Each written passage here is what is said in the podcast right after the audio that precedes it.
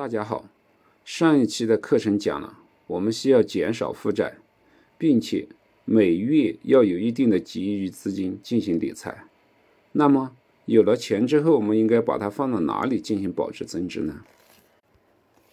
用于理财的钱，我们通常可以用以下几个方面进行增值。首先是固定资产投资，主要就是买房，或者把钱存银行，再者把钱拿来买年金保险。最后也是最重要的一块就是风险投资。下面我将就这几个方面逐一进行讲解，看什么样的投资最适合你。首先讲一下买房投资。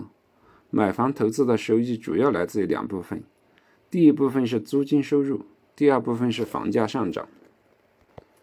我们先来看一下年租金与房价的比值，这个就是租金收益率。全国二十六个主要城市，超过百分之三的只有乌鲁木齐，大部分城市的租金收益率在百分之一点五到二点五之间。所以，如果投资房屋单纯就是为了用来出租，只能得到一到两年期定期存款的收益。况且，房屋的变现比定期存款差多了。这还是在目前没有交纳个人所得税的基础上计算的。如果国家严格的进行征税，收益率还会下降。租房收益不高，对房产投资唯一的逻辑就是房价上涨。但未来房价上涨能否持续，我们从需求、供给、资金和政策方面进行分析。从需求端来看。全国城镇居民二零一七年的人均住宅面积已经达到了三十六点九平方米，现在已经超过了四十平方米。我们还有那么多的刚需吗？生育率下降，人口老龄化比预期的来的还要快，人口下降和有购房能力的人口在减少，这也是不争的事实。我国的城镇化率已经达到了百分之六十点六。未来头部城市的人口会不断流入，但大部分城市的人口会出现净流出。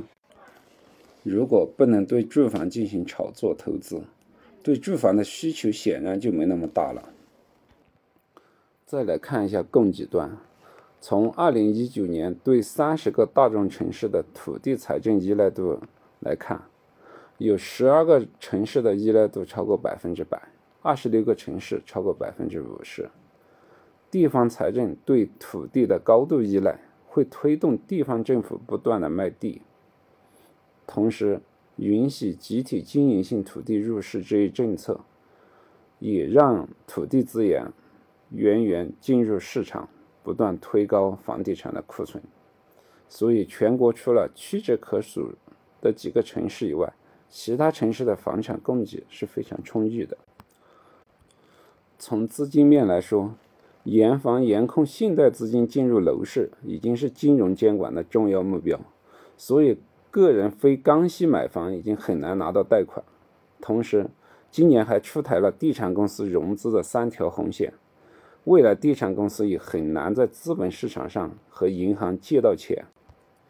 过去的每一波房价上涨都是宽松的资金面所引起的，没有资金面的支持，房价上涨也就没有了动力。但如果房价全面下跌，也会对中国的实体经济产生很大的冲击。所以稳字当先，小幅上涨、小幅下跌是政策可以承受的。未来房产将回归消费属性，房地产市场将呈现结构性的分化，买到就能赚钱的时代结束了。好的房子会上涨，差的房子会下跌，因为房产是固定资产。